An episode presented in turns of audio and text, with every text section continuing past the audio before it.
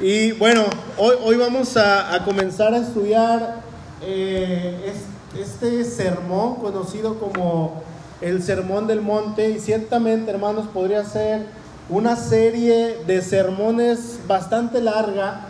Escuché de un pastor que tan solamente del Sermón del Monte realizó más de 90 sermones. Imagínense, casi dos años estudiando solamente Mateo capítulo 5, 6 y 7. Casi dos años estudiando el Sermón del Monte. Yo no creo que podamos, o bueno, que duremos tanto eh, en este sermón, dado, que, que- dado de parte de nuestro Señor, pero en lo que vamos a tener, vamos a explicar lo mejor posible que se pueda sobre este tema. Y vamos a leer desde el versículo 1 del capítulo 5. Y antes de comenzar, quiero que recordemos que el Sermón del Monte es una serie de enseñanzas que el Señor Jesús da sobre diferentes aspectos de la vida y no solamente abarca estos versos que vamos a leer, sino que el Sermón del Monte abarca tres capítulos en este Evangelio, capítulo 5, 6 y capítulo 7 del Evangelio de Mateo. Y este sermón probablemente reúne varios días de la enseñanza de Jesús en el mismo lugar. O, probablemente dicen algunos otros comentaristas que pudo haber sido un sermón que, en el cual él estuvo ahí en el monte. Yo, yo, yo pienso, soy más de esta postura, que él estuvo en este lugar hasta que terminó de dar la última enseñanza. Él bajó de este lugar, ¿verdad? Y en este sermón, fíjense que Jesús proclama su actitud hacia la ley. Jesús enseña que la posición social, la autoridad y el dinero no son importantes en su reino, como el mundo lo tiene pensado. Lo que realmente es, es importante, hermanos, es la obediencia del corazón. Eso es en lo que el Señor se enfoca. Y el sermón del monte, de hecho, cuando Jesús lo da, este sermón desafía a los líderes religiosos y legalistas que se encontraban ahí también escuchando. Era un llamado a que aquellas personas que estaban escuchando este sermón regresaran a, a, este mensaje que los profetas del Antiguo Testamento habían traído y que, que, que ellos aprendieran que la obediencia de corazón es mucho más importante que la enseñanza legalista. Y antes de comenzar en el capítulo 5, quiero que leamos el último versículo del capítulo 4. ¿Qué dice? Dice, y le siguió mucha gente de Galilea, de Decápolis, de Jerusalén, de Judea y del otro lado del Jordán. ¿Por qué menciono este versículo? Bueno, las multitudes seguían al maestro. A Jesús lo seguía, híjole hermanos, una gran cantidad de personas que iban detrás de él. Y con esto entramos al capítulo 5. Dice que venía esta multitud y dice el verso 1, viendo la multitud, subió del monte, subió al monte, perdón, y sentándose vinieron, vinieron a él los discípulos y abriendo su boca les enseñaba diciendo. Y obviamente en aquellos tiempos no tenían una, una manera de aprender o de escuchar así como lo tenemos hoy en día nosotros. Ahorita simplemente yo hablo y ustedes me escuchan hasta allá atrás donde está Willy, ¿verdad? Aunque haya música, con el micrófono, con todos estos aparatos que tenemos, no hay mucha necesidad. Si fuera un, audi- un auditorio más grande, podríamos acomodar todo para que se, se escuchara perfectamente en todos lados sin la necesidad de gritar. En esta ocasión Jesús sube el monte, él estaba en un lugar un poco más alto que las demás personas y él comienza a hablar hacia el público, hacia la gente, especialmente a los discípulos que tenía a un lado. ¿Para qué? Para que todos escucharan. Y en aquel tiempo, hermanos, eh, las personas guardaban silencio total. Era una reverencia completa. Los niños estaba prohibido que hablaran, prohibido que hicieran ruido, y los papás estaban escuchando, y los que estaban hasta atrás, que no alcanzaban a escuchar, los que estaban más adelante, o los líderes del pueblo, les enseñaban lo que el Señor les había dicho. ¿Sí? Es entonces cuando Jesús comienza este sermón llamado las bienaventuranzas. Y vamos a leerlo de corrido, dice el versículo 3. Bienaventurados los pobres en espíritu, porque de ellos es el reino de los cielos. Bienaventurados los que lloran, porque ellos recibirán consolación. Bienaventurados los mansos, porque ellos recibirán la tierra por heredad. Bienaventurados los que tienen hambre y sed de justicia, porque ellos serán saciados. Bienaventurados los misericordiosos, porque ellos alcanzarán misericordia. Bienaventurados los de limpio corazón, porque ellos verán a Dios.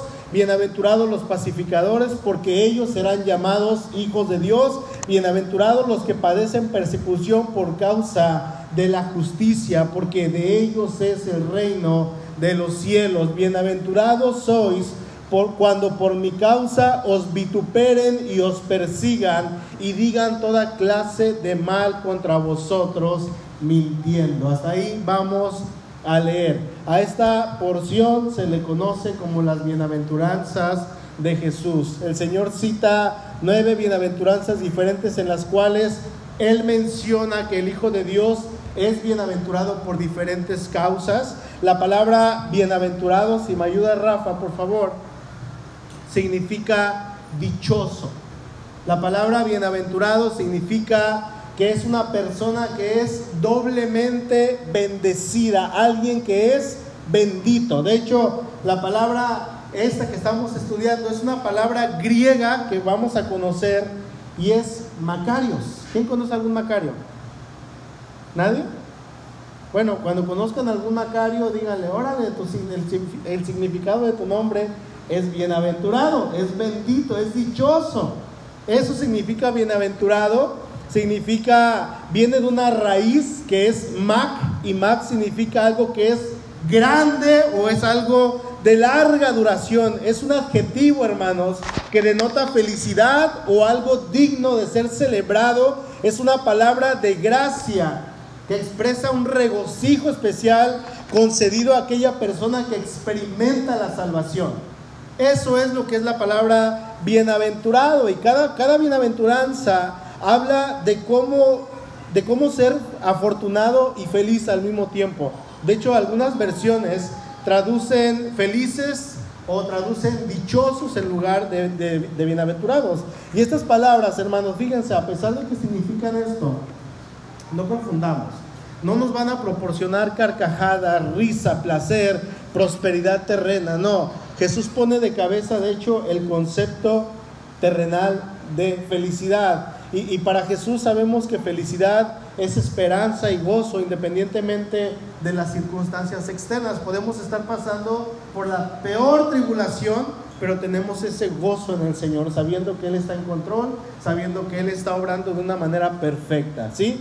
Ahora, cada bienaventuranza incluye una bendición, una descripción de quiénes, de, quiénes son los que se consideran bendecidos y una explicación de la bendición. Cuando el Señor da una bienaventuranza, luego dice, porque ellos, porque ellos, porque de ellos. Él explica, da la bienaventuranza y luego dice la bendición que viene, ¿verdad? Dice el versículo 3, bienaventurados los pobres en espíritu. Y luego dice, ¿por qué? Porque de ellos es el reino de los cielos. Y aquí la palabra pobres en espíritu son los que reconocen su pobreza espiritual.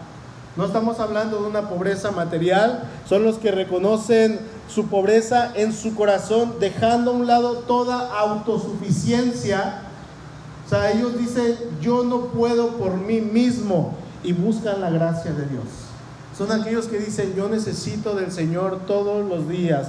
Son aquellos que quitan de sí mismo esa arrogancia que puede haber de cualquier tipo y se sujetan a Cristo rindiendo su ser, permitiendo que la humildad sea aquella que gobierne su vida.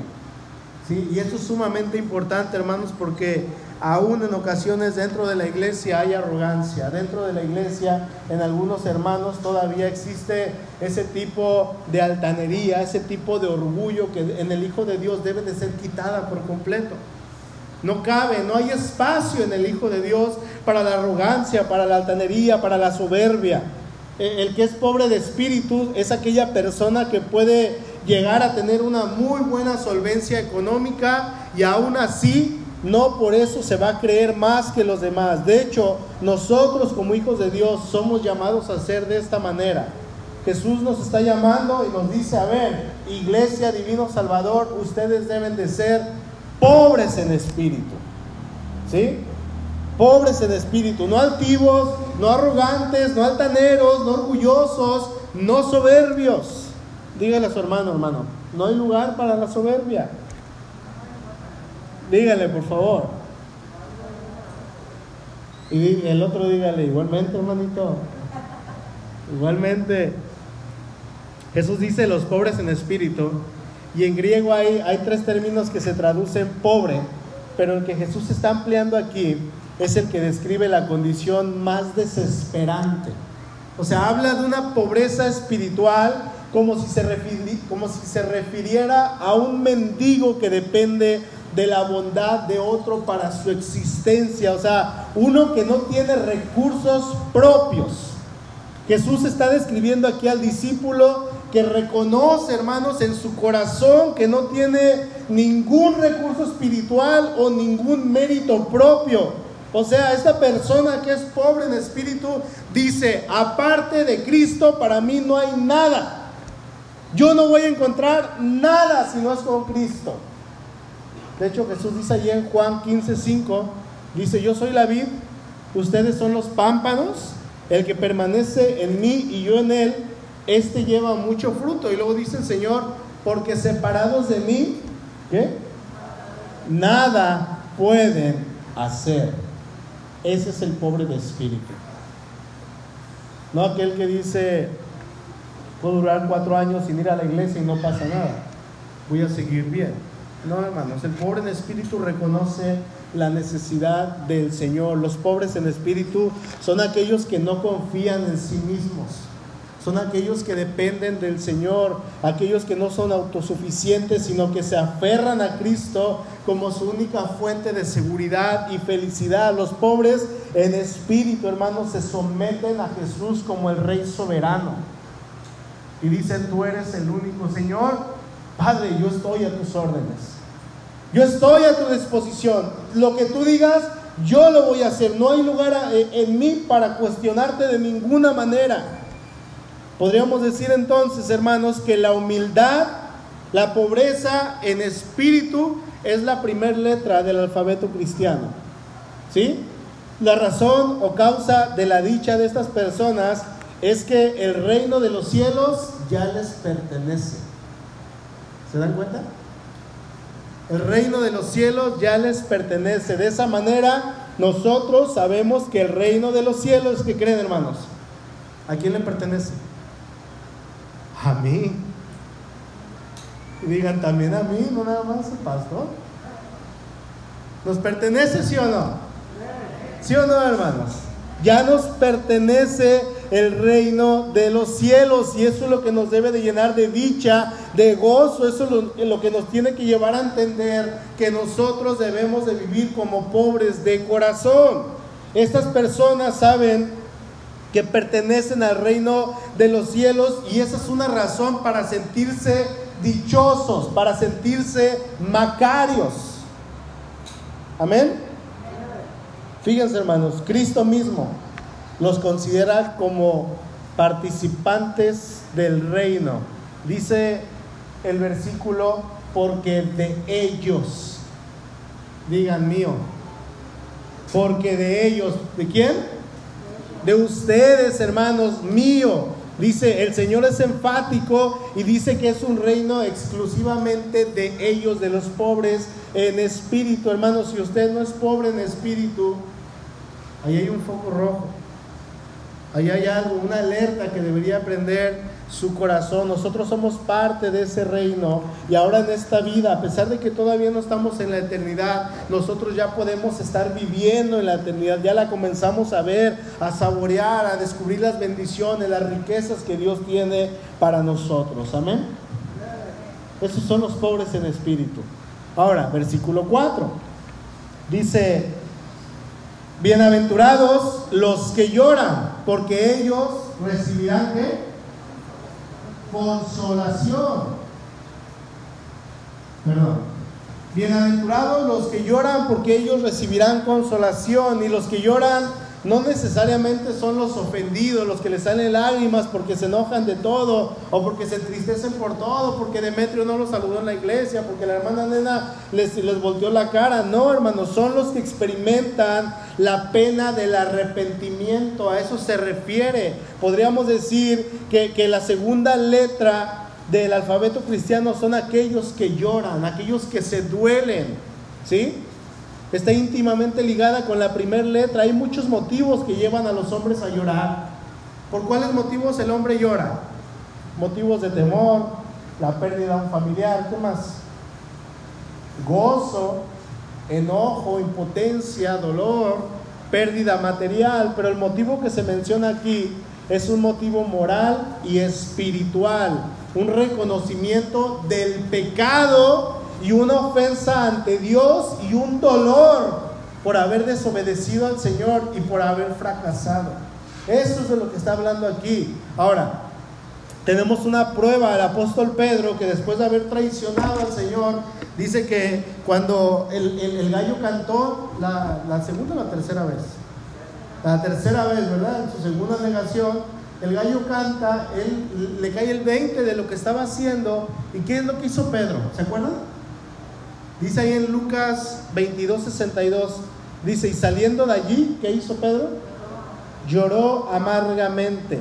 La acción que él realizó fue un motivo de lloro, de dolor, de conocimiento que él había ofendido a Dios de una manera tan terrible, hermanos. Pero esta palabra de los que lloran también nos habla de, la compasión por la condición espiritual de aquellos que nos rodean. Dice Lucas 19, 41. Y cuando llegó cerca de la ciudad, Está hablando de Jesús. Al verla, ¿qué hizo el Señor? Lloró sobre ella. O sea, e, el Señor está dolido por aquella situación espiritual en la que Jerusalén se encuentra y es un lloro de saber que su pueblo escogido se hallaba perdido espiritualmente. Y él cuando se acerca a la ciudad, él la ve y lo que le queda al Señor en su corazón es llorar, ¿sí? Es llorar por la ciudad. Es por eso que los que lloran, hermanos, cuando ven el dolor o cuando ven la miseria espiritual de otras personas, deben de pedir al Señor conforme a su voluntad. Dice primera carta de Juan, capítulo 5, verso 14, dice, y esta es la confianza que tenemos en Él, que si pedimos alguna cosa conforme a su voluntad, ¿qué hace el Señor? Él nos oye. Y una manera, hermanos, de pedir conforme a la voluntad de Dios es pedir por aquellos que están perdidos. Es pedir por aquellos que sabemos que si, están, que si mueren, perdón, van a ir al infierno. ¿Sí? Hay, personas que cuando les preguntan, eh, les dicen, oye, murió fulano de tal, la primera pregunta que hacen es, ¿y conocía del Señor? Porque duele. No, se fue sin el Señor. Híjole. Y, duele en el corazón el saber que esa persona que a lo mejor conocíamos, esa persona que fue a lo mejor un familiar o que fue alguien que escuchamos o tenía años que no veíamos o aún un actor en la televisión, la pregunta es, ¿se fue con el Señor? Ojalá alguien le haya compartido de Cristo. Están aquellos que lloran. Hermanos, ¿ustedes creen que si nosotros le decimos, Señor, yo te ruego que obres y que sanes, y, perdón, y que salves a mi familiar que se está perdiendo, que no te conoce, ¿ustedes creen que el Señor lo va a escuchar? Esa es una petición conforme a su voluntad, de un corazón que llora por el dolor del pecado de otra persona. Voy a pedir conforme a la voluntad del Señor. Señor, dame un carro, y de una casa.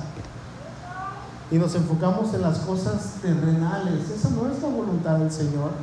El Señor no murió para que yo tuviera una casa o para que yo tuviera un carro. Él murió para salvarme y rescatarme, hermanos, de mis pecados. Cuando nosotros pedimos conforme a su voluntad, Él nos oye. ¿Verdad? Él nos va a oír y va a decir, está pidiendo conforme a mi voluntad, hermanos, el Señor va a responder. Y en ese clamor va a venir el lloro por aquellas personas que nosotros anhelamos en nuestro corazón que sean salvos. Es un llanto que nos habla de que se llora por los perdidos, sí, pero también es un llanto por el otro lado, por, por el hecho, perdón, de haber pecado. Un dolor que cuando nosotros conocimos al Señor experimentamos. Yo no sé si en el momento en que ustedes conocieron al Señor, el Señor los quebrantó. Muchos lloraron, muchos estuvieron tirados en el suelo, una hora, dos horas, muchos simplemente aceptaron a Cristo en su corazón y ya. Pero hubo muchos que se sintieron tan sucios cuando fueron perdonados por el Señor que lloraron, un, dolor eh, de, arrepentimiento, ¿verdad? Vamos por favor a segunda carta a los Corintios, capítulo 7. No me pierdan Mateo 5, acuérdense. Seguimos estudiando ahí, de todo modo lo voy a leer en la nueva versión internacional. Y Pablo comienza, hermanos, a a hablar con los corintios acerca de una actitud que ellos tuvieron referente a un asunto dentro de la iglesia. Pablo los confrontó y gracias a Dios ellos, hermanos, reaccionaron de una manera correcta. Cuando Pablo los confronta, ellos de una manera humilde, no altanera, no arrogante, ellos se arrepienten y lo que hacen es mostrar un cambio verdadero. Eso es lo que hace el arrepentimiento. Eso es lo que hace el dolor real y genuino del arrepentimiento, ¿sí? Cuando nos duele pecar. Dice el versículo 8, segunda de los Corintios capítulo 7. Dice, si bien los entristecí con mi carta, no me pesa.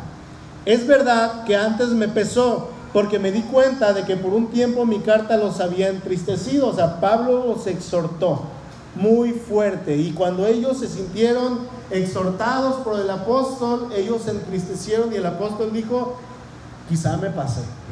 ¿Verdad? Híjole, ¿qué hice? Cuando confrontamos a alguien, ¿verdad? Y, y están en pecado aquella persona y lo confrontamos o la confrontamos, a veces decimos, Señor, creo que me pasé. Pero bueno, está bien, fue tu palabra, ¿no? Es lo que pasó con el apóstol Pablo. Verso 9, sin embargo, dice, ahora me alegro no porque se hayan entristecido, sino porque su tristeza los llevó al arrepentimiento. Ustedes se entristecieron tal como Dios lo quiere.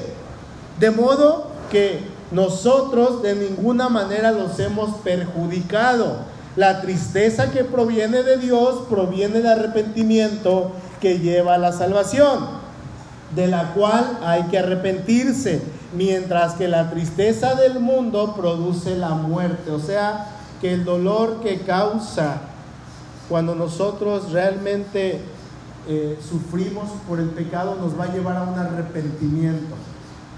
Eso es lo que llamamos eh, cuando el Espíritu Santo, ¿cómo se dice? Nos, nos redarguyes. Gracias, se me fue la palabra nos redarguye, ¿verdad? Nos lleva a hacer lo correcto. Señor, ¿sabes qué me duele? Tengo ese pecado y tú sabes cuál es. Perdóname. Y nos va a doler y nos va a llevar al arrepentimiento. Ese es el dolor que causa el dolor de parte de Dios. Pero el dolor que causa el mundo, dice, produce la muerte. Verso 11. Fíjense lo que ha producido en ustedes esta tristeza que proviene de Dios. Qué empeño, qué afán por disculparse Qué indignación, qué temor, qué anhelo, qué preocupación, qué disposición para ver que se haga justicia. En todo han demostrado su inocencia en este asunto. Estas lágrimas de estos hermanos manifestaron un sincero arrepentimiento y deseo de reconciliarse con su Señor. Es muy triste cuando el creyente es confrontado y no se arrepiente y no perdona. Hermanos, si Dios nos perdonó, nosotros no somos nadie, nadie para no perdonar. Amén. Es ahí donde dice el Señor que aquellos que lloran y solamente ellos serán consolados. Es una promesa firme del Rey. Es el Espíritu Santo aquel que produce esa consolación, hermanos, una perfecta consolación, porque el consolador, ¿saben qué? Es perfecto. Es perfecto para experimentar esta consolación, saben que el Señor promete primeramente que es necesario experimentar la aflicción, ¿sí? Un dolor, lágrimas que llevan al arrepentimiento y a la, y a la compasión. Y aquí, hermanos, nuevamente, yo digo con total seguridad, nosotros ya hemos experimentado el arrepentimiento. Amén. Simplemente que si nosotros volvemos a pecar y volvemos a caer, ¿qué dice la palabra? Abogado tenemos para con el Padre. ¿Quién es? Jesucristo el justo. ¿Sí? Pero el, arrepentimiento, ese dolor del pecado, del que nos llevaba a la muerte, ese ya, ya fue borrado por el Señor. Simplemente si pecamos tenemos que ir nuevamente con el Señor, ¿ok? Hermanos, Si hay alguien aquí que aún no haya experimentado este arrepentimiento, yo, yo le invito a que no desaproveche esta oportunidad. Hoy puede ser un buen día para arrepentirse. ¿Sí? Versículo 5. Dice, bienaventurados los mansos, porque ellos recibirán la tierra por heredad. Aquí mansos no significa debilidad, sino una fortaleza sujeta a control. La palabra manso lleva la idea de humildad y autodisciplina. Los mansos es la tercera letra del alfabeto cristiano, hermanos. Describe un carácter suave, apacible, dócil, dulce, benévolo, considerado y modesto. Eso es lo que es una persona mansa. En hebreo, pobre y manso provienen de la misma raíz. El término manso en la Biblia significa humildad, ausencia de pretensión. Fíjense, una persona que es mansa no es pretenciosa y significa también una disposición, esta no nos va a gustar, a sufrir las ofensas sin reaccionar. ¿A quién le gusta esto? A nadie. ¿A quién le gusta que le hagan y no hacer absolutamente nada? En el griego antiguo el término traducido como manso es praus, una palabra, describe animales domesticados sometidos a su amo, obedientes. ¿Sí? Esa es la palabra manso. Ahora, ¿se acuerdan de quién fue el sacrificio como una oveja que va al matadero y no abrió su boca? ¿Quién fue? ¿Y qué dijo el Señor? Somos sus discípulos, ¿verdad? Debemos de ser mansos, debemos aprender de someternos a y obedecer al Rey. Él dijo ahí en Mateo 11:29, Él es el máximo ejemplo de mansedumbre, de humildad. Lleven mi yugo sobre ustedes y aprendan de mí que soy manso y humilde de corazón y van a hallar descanso para sus almas Manso y humilde habla de una actitud en la cual, hermanos, el Señor tiene esa cualidad que nosotros como sus seguidores deberíamos tener. Y a veces el creyente es todo menos manso. Y otra vez les voy a decir lo que les dije el domingo. El, primer lugar donde debemos de vivir nuestra vida cristiana, ¿en dónde es? Es en casa no en la iglesia, porque aquí lo, todos vamos a vivir la vida cristiana. Es en la casa, es con el esposo, con la esposa, con los hijos, con los padres, con los abuelos. Es ahí en el primer lugar donde debemos de vivir nuestra mansedumbre, hermanos. Fíjense, la Biblia llama a Moisés, ¿cómo lo llama? Como el hombre más manso sobre toda la tierra. ¿Sí? Antes de su conversión, Pablo fue una persona arrogante, altanera, autosuficiente, pero después se sometió a Cristo y obedeció hasta la muerte de una manera completamente mansa. Siempre, siempre, hermanos, la mansedumbre va a depender del nuevo nacimiento. Es un don de Dios y fruto del Espíritu Santo, dice ahí en Gálatas 5:23. Una persona que no es mansa, hermanos, probablemente a lo mejor no haya nacido de nuevo. Dice el Señor, por sus frutos los van a conocer. La contradicción aquí que Jesús está haciendo en contraste con lo del mundo, dice el Señor, eh, eh, a diferencia de los dichosos, según una persona que el mundo eh, elogia, una persona dichosa es alguien que es astuto, que es rico, que es poderoso. Pero Jesús dice que una persona dichosa es manso. ¿Verdad? Una persona que podría decir, si me quitan todo no pasa nada. Es una diferencia abismal lo que Jesús da en las bienaventuranzas en contraste con el pensamiento del mundo. Los mansos hermanos, y solamente ellos van a heredar la tierra. Esta es una de las declaraciones más sorprendentes del Evangelio. ¿Cómo y cuándo va a tener lugar el cumplimiento de esta promesa? Bueno, podemos entender que esta promesa se cumple en el sentido espiritual. ¿Sí? Los mansos serán ciudadanos en el reino mesiánico disfrutando de todos los derechos y privilegios. Y eso ya lo estamos haciendo aquí en la tierra, en vida, y todavía no estamos allá. Amén. Entonces podemos decir que estamos cumpliendo ya esta promesa del Señor. ¿Hasta aquí alguna duda, comentario, pregunta? Recordemos que podemos hablar, ¿eh? Nada más no hablen mucho. Pueden preguntar o pueden hacer un comentario.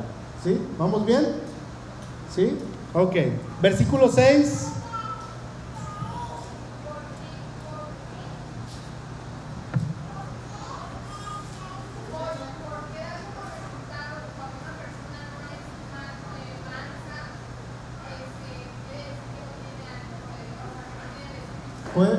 ¿Por qué? ¿Por qué? No, bueno, no, es como tal un hecho.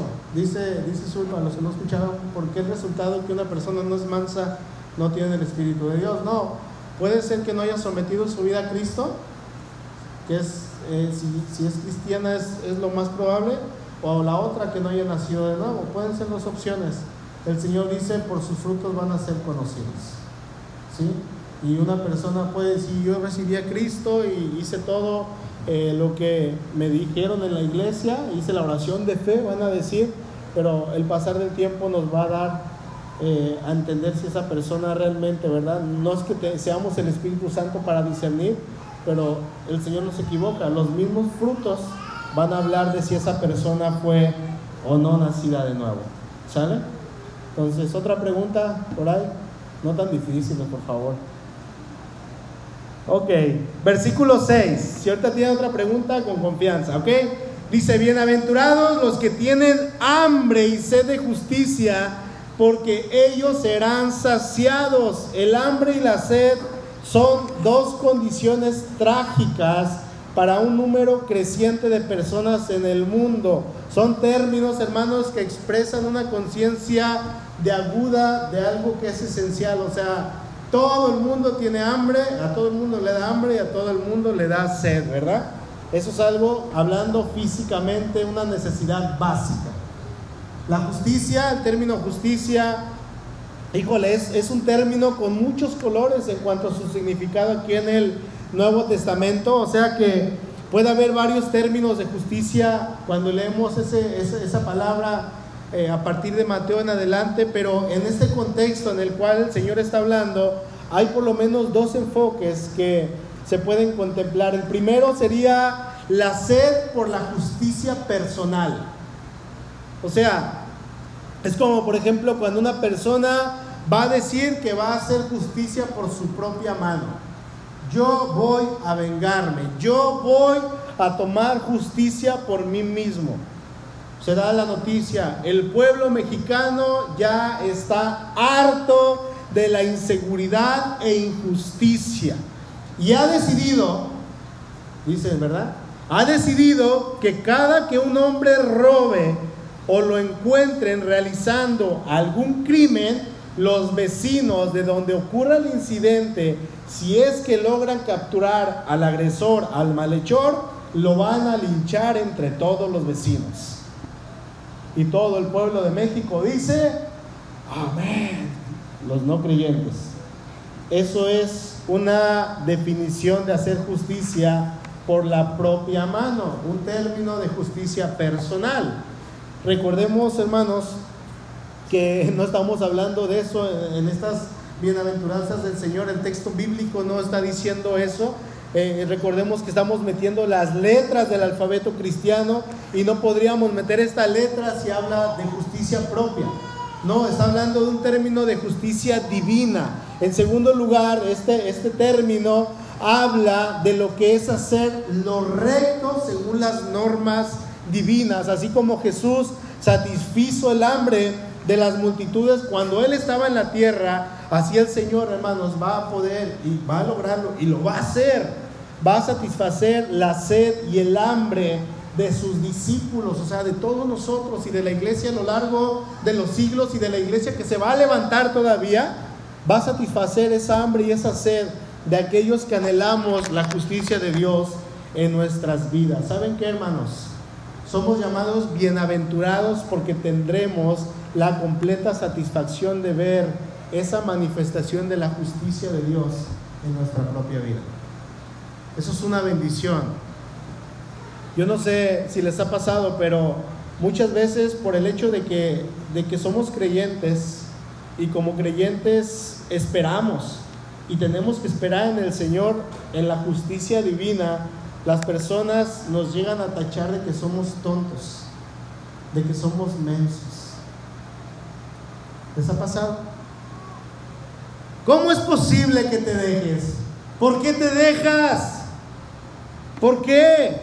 ¿Por qué no haces nada? ¿Por qué no te vengas? ¿Por qué no te desquitas? ¿Por qué no actúas? Nos dicen. ¿Les han dicho alguna vez así?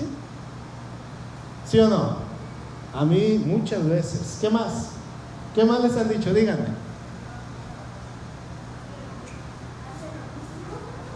Casi lo mismo, o, o, peor tantito, ¿verdad? ¿Y saben quiénes son los primeros que atacan? La familia. La familia inconversa, los que no conocen a Cristo, es la que más se enoja. Pero ¿saben qué, hermano? Nosotros esperamos en el Señor y aun cuando vemos las injusticias de esta vida, aun cuando nos hagan algo, tenemos que esperar en el Señor.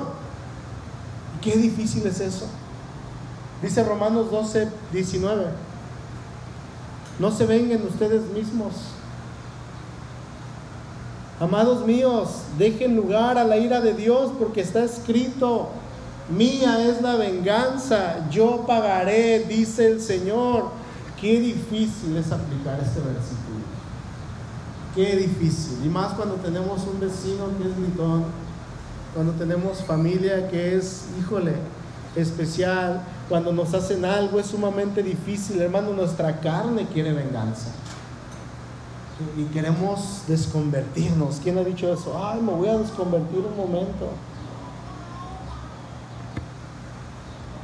Me voy a desconvertir y me va a conocer. Porque nuestra carne quiere actuar, pero el Espíritu Santo nos dice, tranquilo, eh, no te meteres, tranquilo, yo me encargo, déjamelo a mí. Y vamos con el Señor y queremos hacer una oración imprecatoria. ¿Saben qué es una oración imprecatoria?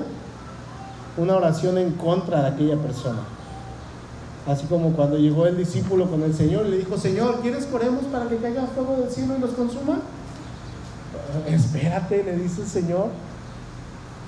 Queremos hacer una oración así y el Señor nos dice, ora, ora por él, bendícelo. Ay, Dios mío. Una persona que nos hizo algo hace un tiempo atrás, nos robó. Nos robó cierta cantidad de dinero con, con engaños. Y decía, les voy a pagar, les voy a pagar, pero no, no pagaba, no pagaba. Y a la hora de, orar por esta situación, yo decía, Señor, voy a hacer una oración imprecatoria. Y el Señor me decía, bendícelo, ora por su salvación, ora por su familia, ora para que me conozca. Y yo decía, Señor, ¿cómo quieres que ore por él de esa manera? O sea, que ni orar mal por él puedo, porque mi carne me decía otra cosa. Igual con Suri. Queríamos orar, ¿verdad? De repente así, pero el Señor no nos dejaba, no nos dejaba y no nos dejaba. Y uno pensando, vas a ver, hijo del diablo, te metiste con un hijo de Dios. Újule, ¿no sabes quién soy yo? Soy hijo del rey. Señor, y el Señor me decía, ora por él, bendícelo. Pero Señor, ora por él, bendícelo. ¿Y qué nos quedó hacer? ¿Qué creen que hicimos? Oramos por él y lo bendecimos. Mía es la venganza. Yo daré el pago, dice el Señor. Es difícil, hermanos. Sed de justicia. Sed de justicia, ¿verdad?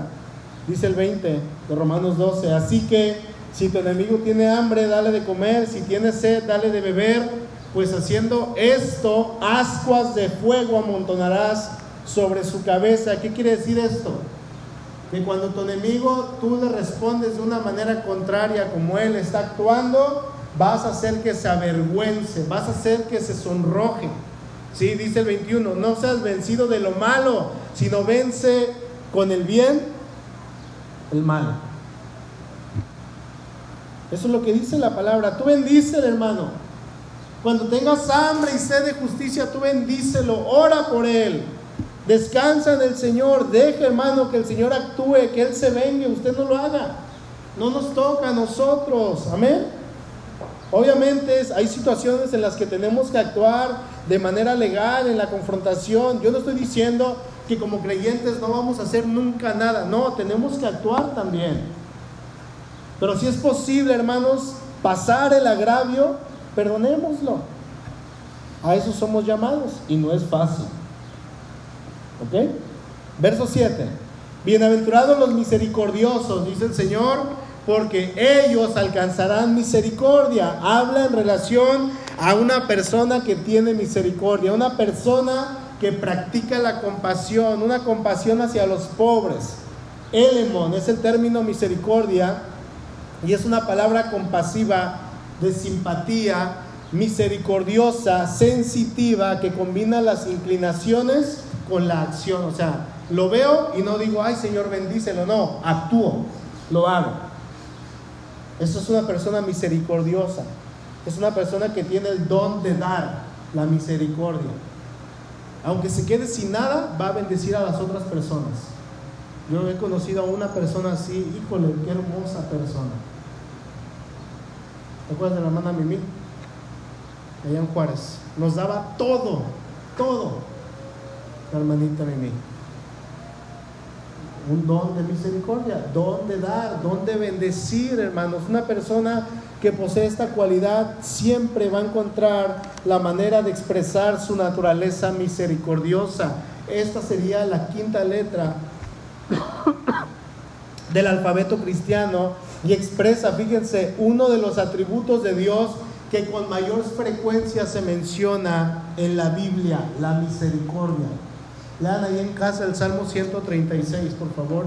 Habla de la misericordia del Señor. Este término misericordioso describe el carácter de una persona que es altamente sensible a las necesidades de otros. ¿Sí? Una persona que da, una persona que, que, bendice, se identifica con los pobres, con aquellos que tienen necesidad, responde con sus recursos a su alcance, con lo que tiene para aliviar o satisfacer esa necesidad. Estas personas, hermanos, los misericordiosos, son personas excepcionales, personas únicas. En casos de ofensas personales, describe la disposición de perdonar. No pasó nada, te perdono. Vamos adelante. Sigamos. ¿Quién dijo que la vida cristiana es fácil? Es morir, hermanos, todos los días. Es morir a nosotros mismos. ¿Verdad? Sinónimos es compasivo, simpatizante y una persona que tiene lástima por otro, pero no lástima de pobrecito, no, sino que siente siente lo que la otra persona está sintiendo y se pone en su lugar, ¿sí? Jesús revela la misericordia del Padre que manifiesta predilección por los pobres, pecadores y la gente menospreciada. Y en la Biblia, hermanos, el Señor nos demanda que como sus hijos debemos de ser, ¿qué? Misericordiosos. Así debemos de ser. Eso somos llamados. A ser misericordiosos. A que la gente pueda ver el amor de Dios, hermanos. Generalmente la persona que es misericordiosa siempre va a ser tratada con misericordia por sus semejantes, porque se va a ganar la gracia de las demás personas, pero no siempre. Sabemos que a pesar de su gran misericordia por otros, el Señor Jesús fue crucificado, humillado y asesinado por gente sin misericordia, pero el Padre lo resucitó, el Padre misericordioso. Amén. Ahora, vamos al verso 8. Dice, bienaventurados los de limpio corazón, porque ellos, ¿ellos qué hermanos? Ellos verán a Dios. Amén. Ellos van a ver a Dios. La palabra describe una limpieza física. Fíjense, limpio se refiere a alguien sin mancha.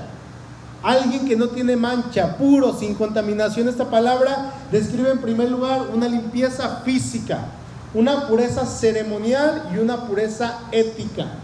Esta es la sexta letra del alfabeto cristiano y, esta palabra introduce un énfasis moral, un corazón limpio. Un corazón limpio. Y aquí va a decir alguien, es que ¿quién tiene un corazón limpio delante de Dios? Bueno, la respuesta debería de ser todos. Todos. Porque el Señor a todos nos ha limpiado. A todos nos ha purificado. A todos, hermanos, nos ha regenerado. Que nosotros no estemos limpiando constantemente nuestro corazón, eso ya es otra cosa. ¿Saben qué? La pureza del corazón no es el estado natural del hombre. Es por eso que el creyente no debe de confiar en su corazón, en sus instintos para hacer las cosas, no, hermanos. Debe de confiar en el Señor. Dice Jeremías 17:9. Engañoso es el corazón más que todas las cosas y perverso. ¿El corazón es qué? Perverso. ¿Quién lo conocerá? Solamente el Señor. Para que un corazón, hermano, sea bueno, es necesario que esa persona nazca de nuevo, que esa persona experimente la salvación. Es el Espíritu Santo el único que puede hacer que el corazón del hombre sea limpio, hermanos. La pureza de corazón es poder concentrar todo el ser en el Señor. Todo el ser en Dios, hermanos. Solamente limpio de manos y puro de corazón podrá entrar en la presencia de Dios y contemplarlo. No se trata de tener una visión 2020. Ah, yo voy a poder ver a Dios porque no necesito ni anteojos para ver. No. Se trata de tener ese corazón limpio, ese compañerismo. Dice el texto, ellos verán a quién? A Dios. Hermano, ¿quiere usted ver a Dios? ¿Amén o no? Permita que Dios limpie su corazón. Si ya lo tiene limpio, bueno, lo va a ver. Y lo vemos en todo tiempo, ¿verdad? Una persona que tiene corazón sucio se está quejando de todo. Es que me va mal, es que esto, es que mi jefe, es que el otro. Y se está quejando en todo tiempo, no tiene su corazón limpio. Y una persona que tiene su corazón limpio va a ver a Dios en todos lados. Así mi jefe es, es, es un poquito enojón, pero yo lo bendice, yo, lloré por él y lo bendije. Ah, que Dios lo bendiga. ¿verdad? Y una persona va a ver a Dios hasta en los gruñones, hermanos. ¿Sí? Porque su corazón está limpio para con el Señor. Versículo 9. Bienaventurados los pacificadores, ya estamos acabando, porque ellos serán llamados hijos de Dios. Esta, esta bienaventuranza, hermanos, tienen que, que ver con aquellos que hacen la paz. De hecho, el tema de pacificadores ya lo llevamos hace como unos cuatro años, ¿verdad? Atrás, tres, cuatro años, y hablábamos de, de que el Hijo de Dios debe de ser un pacificador. El mundo considera que la paz es, es esencialmente ausencia de conflicto. Pero si ese fuera el término de paz, pues el mejor lugar y el mejor ejemplo sería los cementerios, porque ahí no hay conflicto de nada, absolutamente de nada. La paz es, es más bien armonía y tranquilidad en el corazón para con Dios. En primer lugar, yo tengo paz para con Dios. Justificados pues por la fe tenemos paz para con Dios, dice ahí en Romanos, ¿verdad? Y también con el semejante. Fíjense, el saludo judío, si me ayuda Rafa, shalom, ¿qué significa? Paz. Y es la expresión de un deseo por las bendiciones de Dios sobre otra persona. Yo te deseo paz. Dios es conocido como el Dios de paz. Jesús es el príncipe de paz. Su venida al mundo significaba paz para los hombres de buena voluntad. Jesús prometió su paz a los discípulos. El saludo paulino de las cartas de, de Pablo, obviamente. Gracias a vosotros y paz experimentaba el deseo del apóstol para todos los seguidores de Cristo. La paz, hermanos, es un fruto, es el fruto del Espíritu Santo y Dios toma la iniciativa para con los hombres al hacer la paz. Dios estaba en Cristo reconciliando al mundo consigo mismo. Los que han sido reconciliados con Dios por fe en Cristo, hermanos, se convierten en reconciliadores. Jesús dijo, paz a vosotros. ¿Se dan cuenta? Como, como me ha enviado el Padre, dijo el Señor, así yo también los envío a ustedes. Hermanos, somos llamados a hacer la paz. Y resulta que el creyente tiene conflicto en todos lados. En todos lados, hermanos, somos llamados a hacer la paz. Jesús vino para lograr la paz entre Dios y los hombres y nos manda a llevar delante de, nosotros, delante del mundo, esa misión de proclamar la paz. Amén. Y entramos a los últimos versículos. Dice, bienaventurados los que padecen persecución por causa de la justicia, porque de ellos es el reino de los cielos. Bienaventurados sois cuando por mi causa os vituperen y digan toda clase de mal contra vosotros mintiendo. Dicen algunos comentaristas que estos dos versos, estas dos bienaventuranzas es una sola, porque habla de lo mismo. Pero qué bendición, hermanos, hay en que una persona sea, sea perseguida. Qué bendición hay cuando una persona sea vituperada por Cristo. Dicen algunos que los cristianos son masoquistas, les gusta sufrir, les gusta que los persigan, les gusta que los insulten. Saben que por el comportamiento de la iglesia de Cristo sería bueno que el mundo, hermanos, felicitara a los discípulos por su aporte al bienestar social, por su aporte al mundo, por lo que han hecho en, cuanto a lo moral y todo esto. Sin embargo, durante gran parte de la historia del cristianismo vemos que es todo lo contrario. Jesús dijo que sus discípulos iban a sufrir. Jesús dijo que por su causa nos iban a perseguir. ¿Sí? Cuando Él dice por causa de la justicia, eso es un sinónimo y Él dice por causa mía los van a perseguir. Él está hablando de aquella identificación de los discípulos con Cristo en su reino, hermanos esta, esta bienaventuranza, ¿saben algo? Es sorprendente. Jesús, Jesús llama a los perseguidos dichosos, bienaventurados, macarios.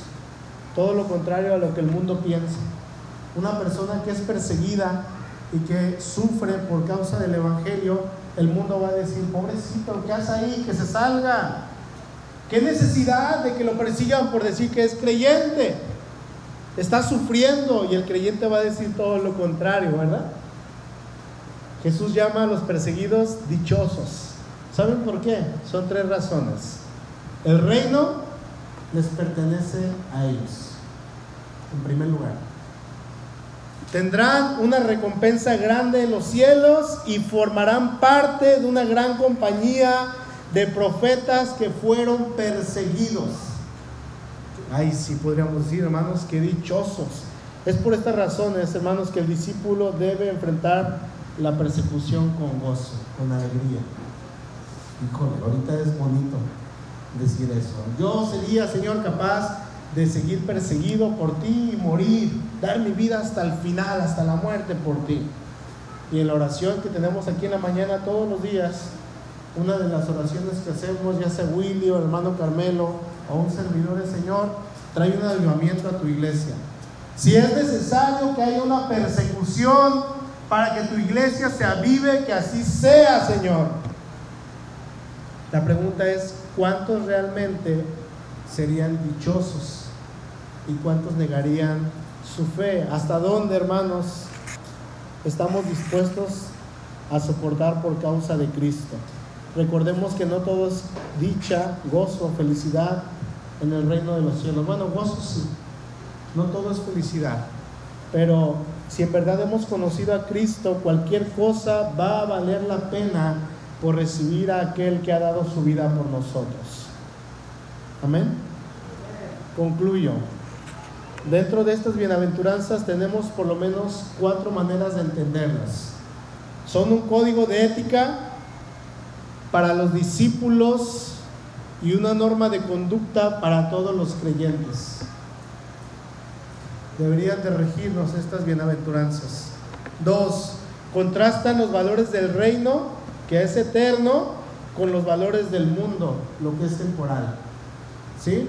Tres, contrastan la fe superficial de los fariseos con la verdadera fe que Cristo quiere.